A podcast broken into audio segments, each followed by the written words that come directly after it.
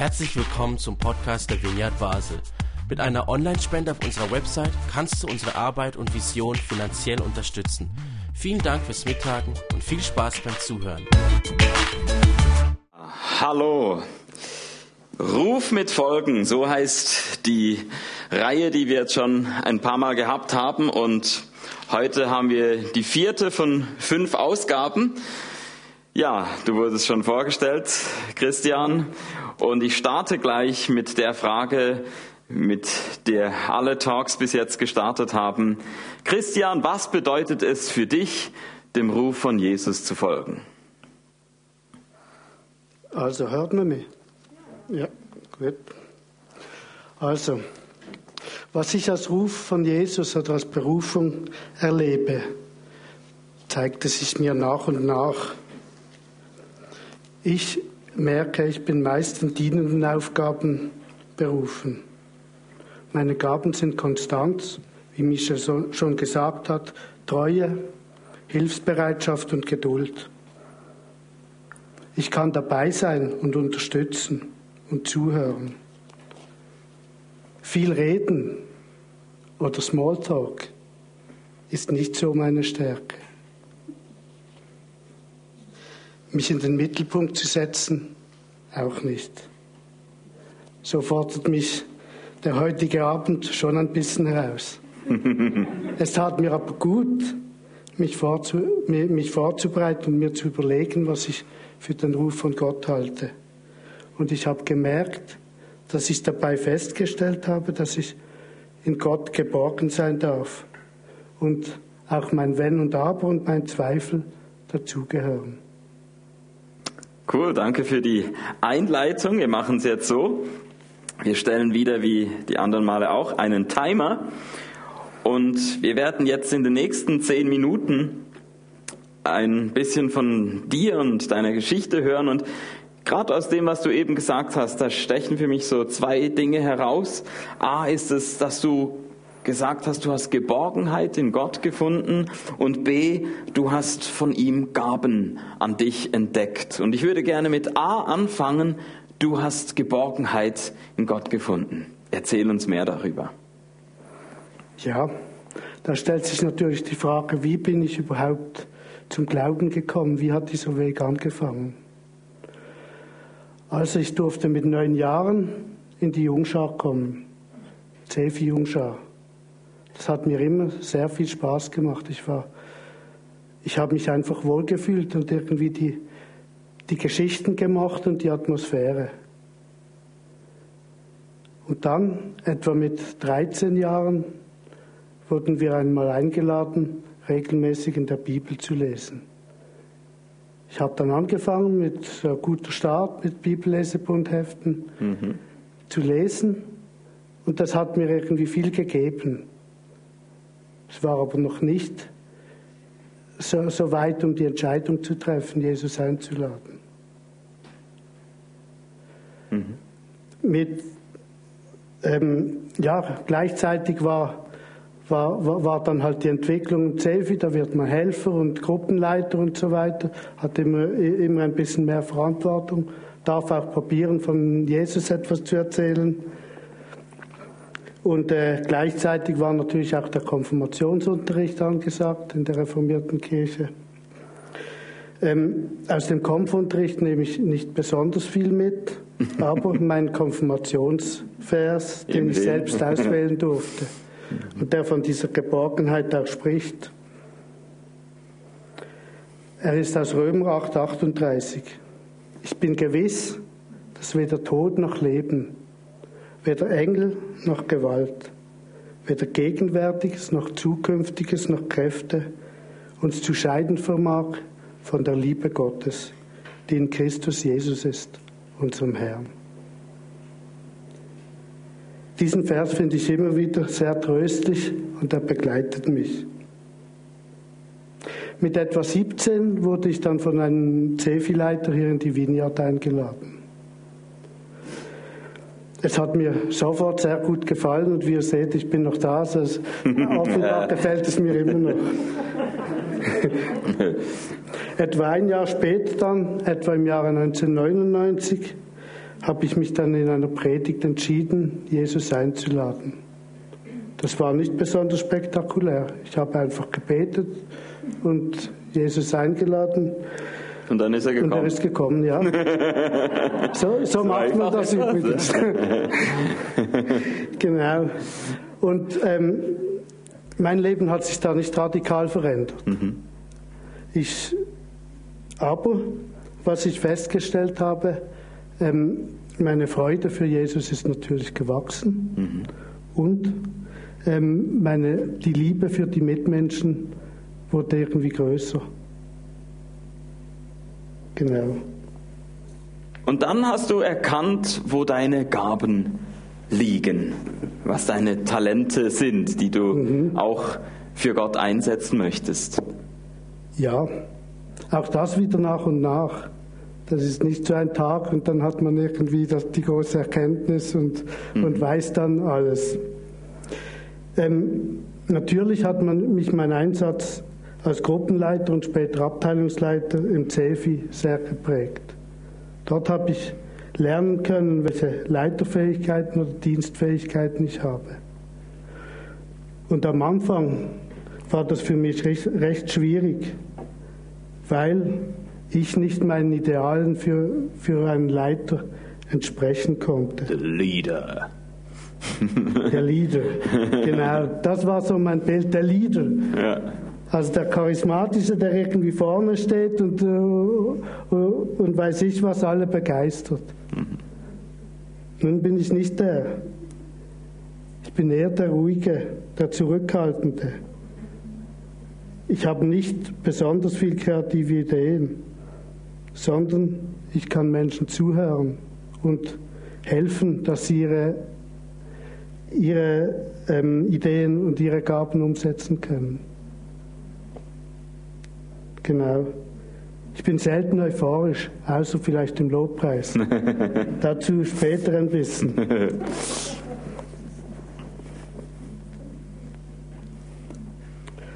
Der Vorteil meiner Gabe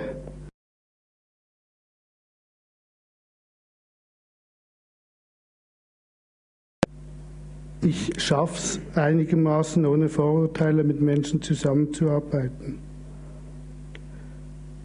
Dazu hat mich in der Vorbereitung nochmal überrascht, was in der Diplomzeitung meines Ingenieurstudiums unter anderem über mich geschrieben wurde.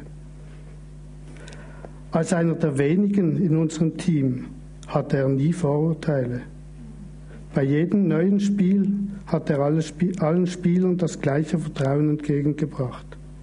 Außerdem hat er immer enorm viel Geduld. Also, jeder wollte dein Freund sein, oder? Hm, naja, so ein. nicht? so einfach ist es dann doch nicht. Man hat zwar so wenig Feinde, und das ist schön, aber das heißt noch lange nicht, dass man deshalb viele dicke Freunde hat. Ich glaube, das musst du uns kurz erklären. Warum denkst du, ist das so? Wenn es einem gut gelingt, Menschen anzunehmen, wie sie sind, macht man sich auch wenig Illusionen über sie und ihr Verhalten. Man ist selten enttäuscht, aber auch selten begeistert von den Mitmenschen. Man findet also manchmal eher schwierig Freunde. Eine weitere Schwierigkeit ist meine eher zurückhaltende Art. Ich lasse mich kaum einfach mitreißen, außer eben vielleicht im Worship. Ich bin für Werbung also schlecht erreichbar. Ich kann nur schlecht einem Begeisterungsschwarm folgen. Ja, das, das führt dann immer wieder dazu, dass man vielleicht ein bisschen alleine zurückbleibt. Mhm. Manchmal. Mhm. Oder sich mindestens so fühlen könnte. weiß nicht, wie es euch geht. Also mir kommt das auch ein bisschen bekannt vor. Ich kann das gut nachvollziehen. Ähm, lass uns noch mal auf die positive Seite kommen, so zu, zu deinen Stärken. Was, was kannst du da noch darüber sagen? Mhm. Hier noch mal ein Stück Geschichte. 2005 bin ich dann nach meiner Lehre als technischer Zeichner und nach dem Militärdienst in eine Jüngerschaftsschule mit Jugend mit einer Mission gegangen. DTS abkürzt. DTS, genau. Das hat mich sehr motiviert, war eine super Zeit. Ich habe da viel mitgenommen für, für Glauben und Leben. Und anschließend habe ich mich auch mit dem Gedanken getragen, irgendetwas in Richtung Theologie oder Diakonie oder so zu machen. Mhm.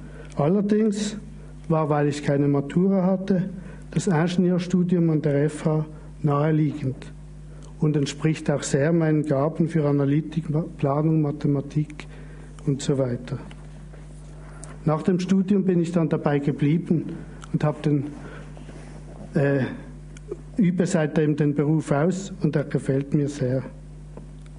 An vielen Stellen darf ich nun aber auch im CEFI und in der Gemeinde mein technisches Fachwissen dann einbringen und weiter unserer Gesellschaft mithelfen, an der Energiewende zu arbeiten. Hm. Und aus irgendwelchen. Ja. Es hat gerne. noch nicht geklingelt.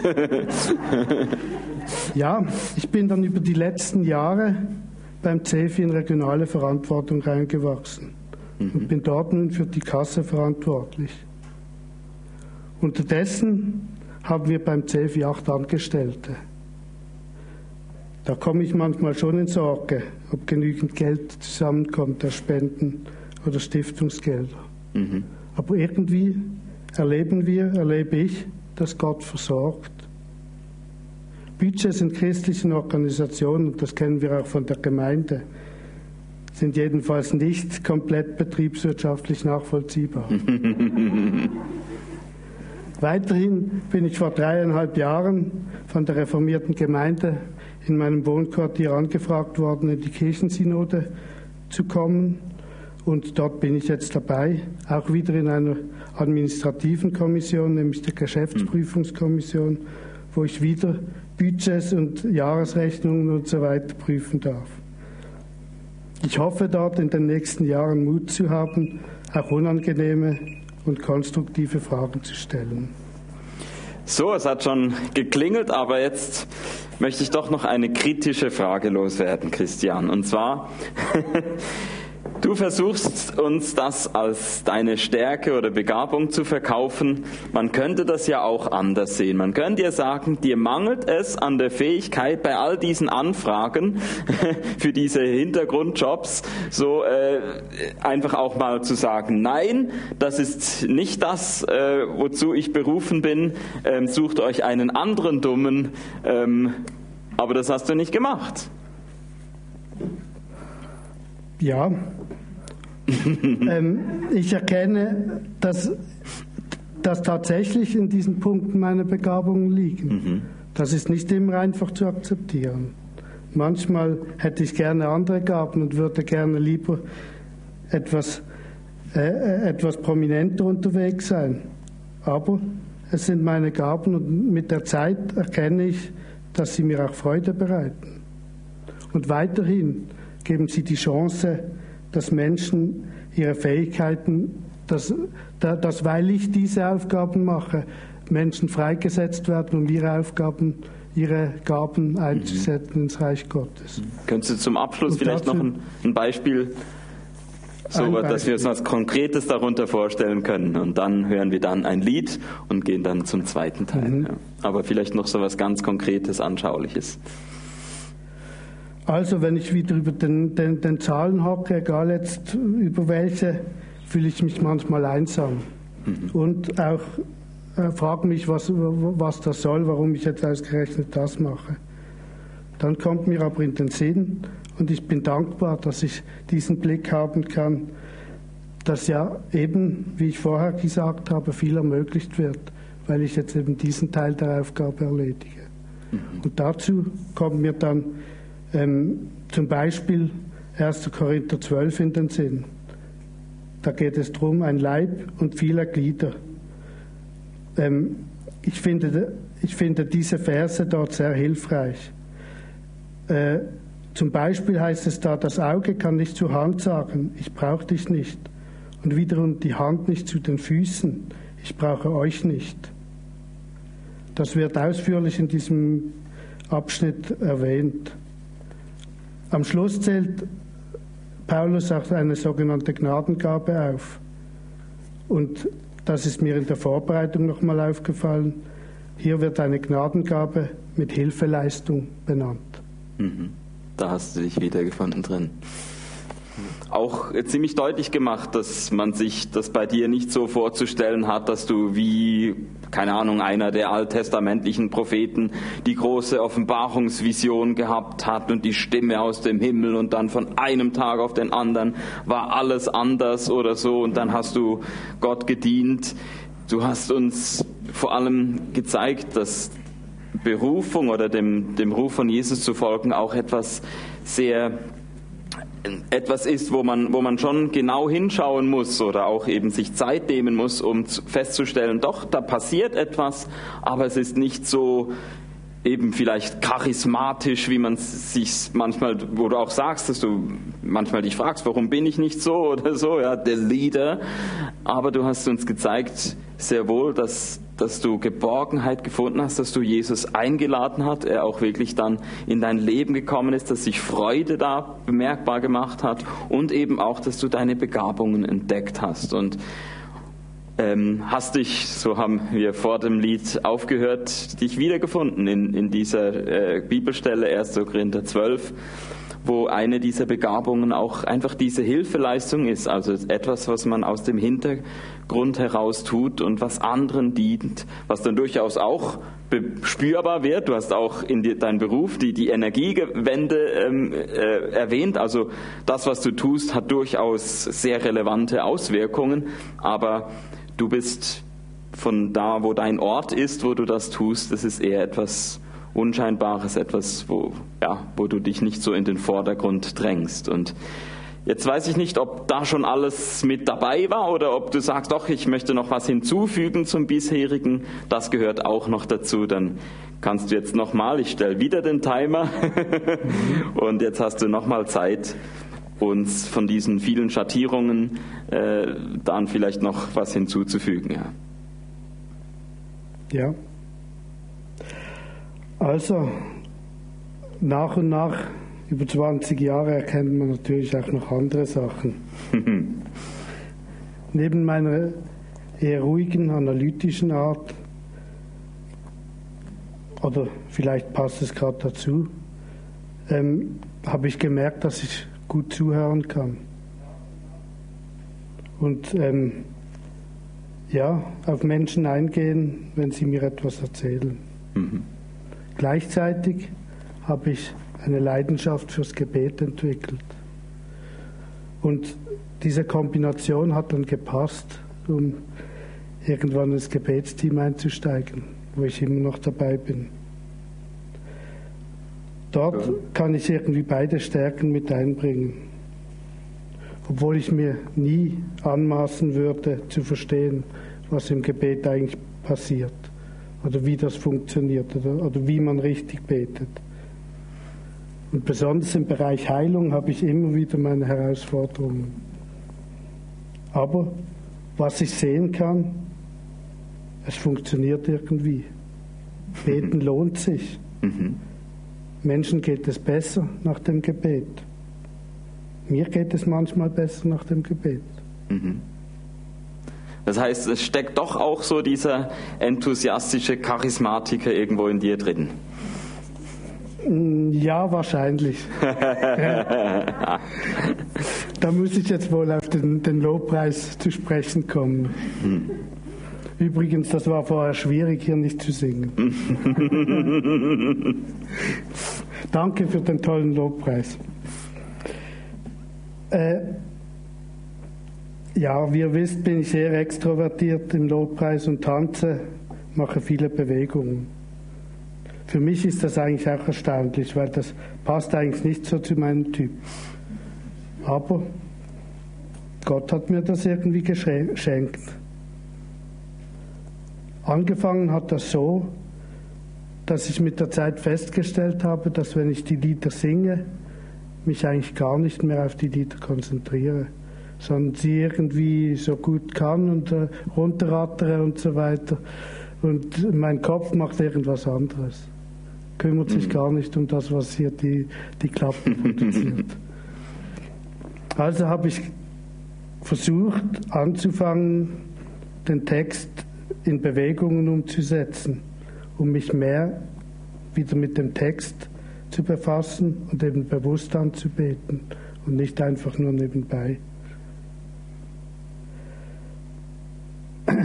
Das bereitet mir sehr viel Freude, wie ihr wahrscheinlich auch seht. Ich empfinde das als geschenktes Talent. Mhm. Gleichzeitig habe ich dann so mit 18, 19 gefunden, die, die, die Freude am, am Singen und am Lobpreis muss ich irgendwie, so gut wie es meinen Gaben entspricht, weitergeben. Und so habe ich mit 18, 19 begonnen, ein bisschen Gitarre zu spielen und mit den Kindern in der Jungschar zu singen, für mich selbst und in den letzten Jahren auch für den Hauskreis. Mhm. Meine eher trockene analytische Art kommt aber trotzdem immer wieder durch.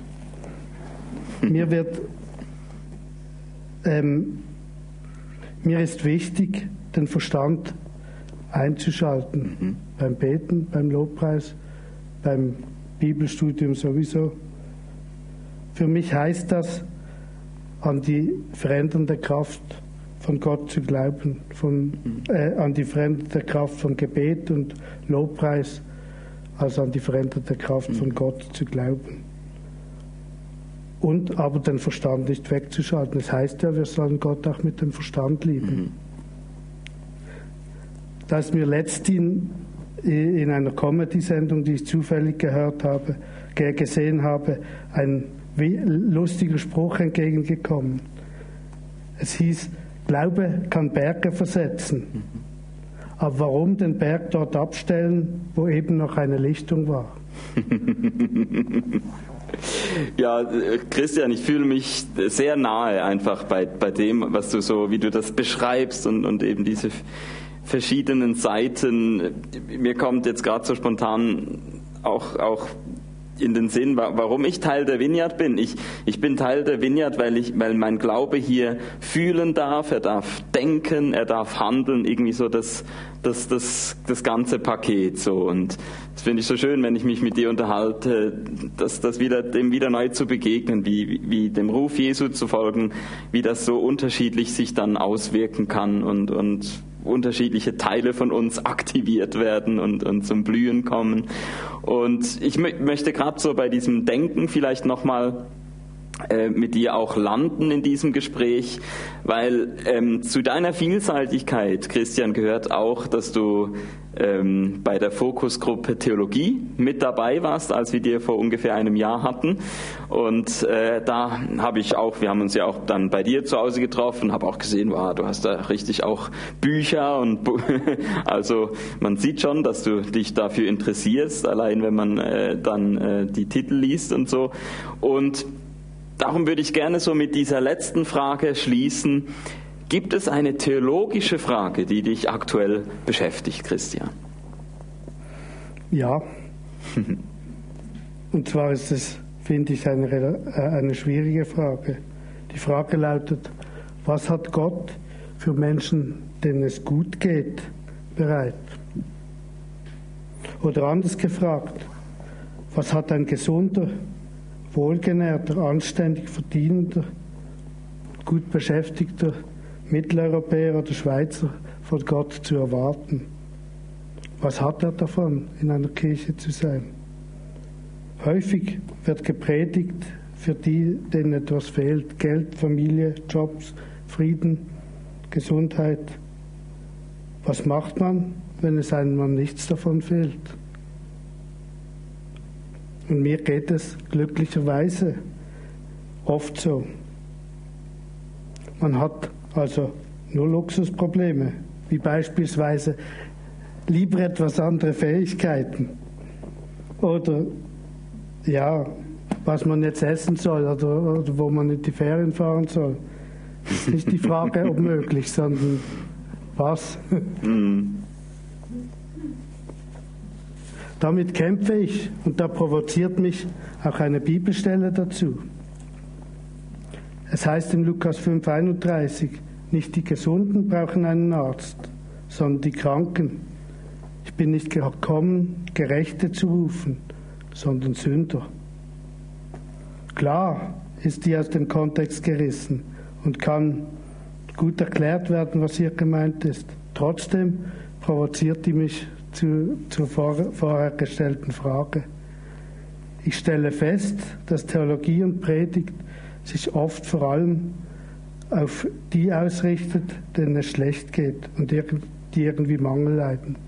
Das finde ich auch richtig und ist in Ordnung. Ich frage mich nur eben, welche Botschaft haben wir für die, denen es gut geht. Überspitzt gesagt, möglicherweise bist du gesund und glücklich. Dann darfst du in der Gemeinde zahlen und dienen.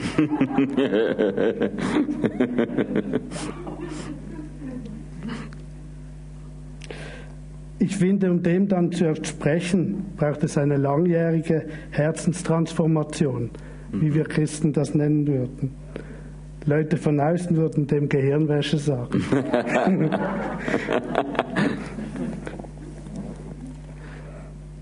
um dann dabei zu bleiben, geschweige denn dazuzukommen, braucht es also entsprechende Perspektiven. Ich verstehe also, weshalb viele mit Kirchen, egal welcher, nichts zu tun haben wollen. Es bringt sie vermeintlich nicht weiter im Leben.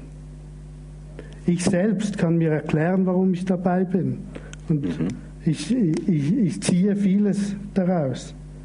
Aber ich merke, ich kann anderen nicht unbedingt Perspektive schaffen, wenn sie eben gerade in der guten Phase des Lebens sind, mhm. weil ich keine Argumente finde, ihnen zu sagen, warum man jetzt in einer Gemeinde dabei sein sollte. Das führt natürlich für mich immer wieder zu Fragen und Zweifeln. Keine Angst, ich plane nicht deshalb, mein Engagement zurückzuschreiben oder auszutreten. Wenn uns aber gemäß Römer 8, 38 nichts von Gott trennen kann, die Kampfspruch, dann ist die Frage halt, kann uns den Wohlstand davon trennen von Gott? Hm. Ich hoffe nicht. Hm.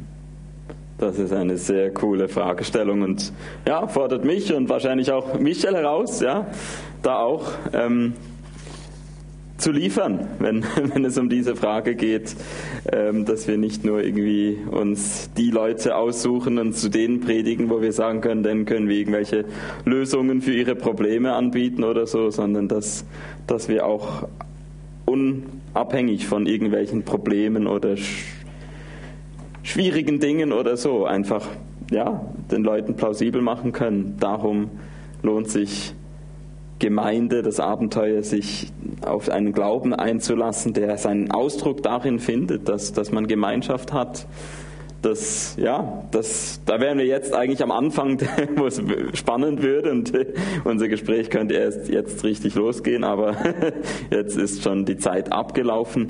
Ich möchte dich zum Schluss einfach noch fragen, gibt es irgendetwas, damit wir jetzt auch nicht so grüblerisch aufhören, sondern doch nochmal so, wo du sagen würdest, ich möchte die Leute, die jetzt diesem Gespräch zugehört haben, ermutigen mit dem oder dem. Genau, ja, da gibt es was, eigentlich zwei Dinge.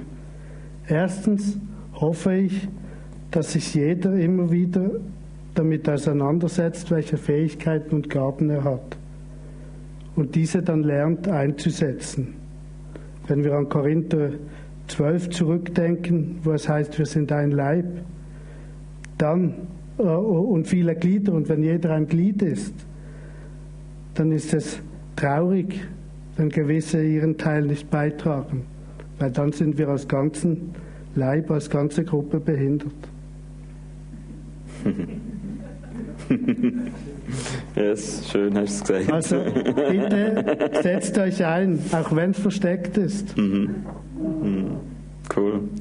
Weiter will ich uns ermutigen, immer wieder Fragen wie die vorherige zu stellen. Ich glaube nicht, dass uns solche Fragen bedrohen können und uns vom Glauben wegbringen. Nochmal zu Römer 8, 38. Nichts kann uns trennen von der Liebe Gottes. Mhm. Auch nicht blöde und mühsame Fragen. und ich danke euch als Gemeinde und besonders unserem Leitungsteam, mhm. dass sie bereit sind, eben Fragen zuzulassen und dass wir miteinander lernen dürfen, über auch schwierige Fragen zu reden cool. und auszutauschen. Danke. Ja, Christian, ich finde, wir sind an einem Punkt, wo, wo ich sagen würde, wenn wir schon das Glück haben, dich hier zu haben und du im Segnungsteam bist, wie wäre es, wenn du jetzt einfach zum Schluss das gerade auch noch in ein Gebet packen würdest und uns segnen könntest, alle, die irgendwo sitzen und ähm, jetzt vielleicht berührt auch sind von deiner Geschichte und von, von deinen Fragen und deinem Nachdenken. Äh, vielleicht hat es gerade was ausgelöst und, und dann könntest du jetzt da einfach beten, dass ähm, ja, Gott da reinkommt und, und das tut, was er möchte. Bist du bereit? Mhm. Ich bin bereit. also.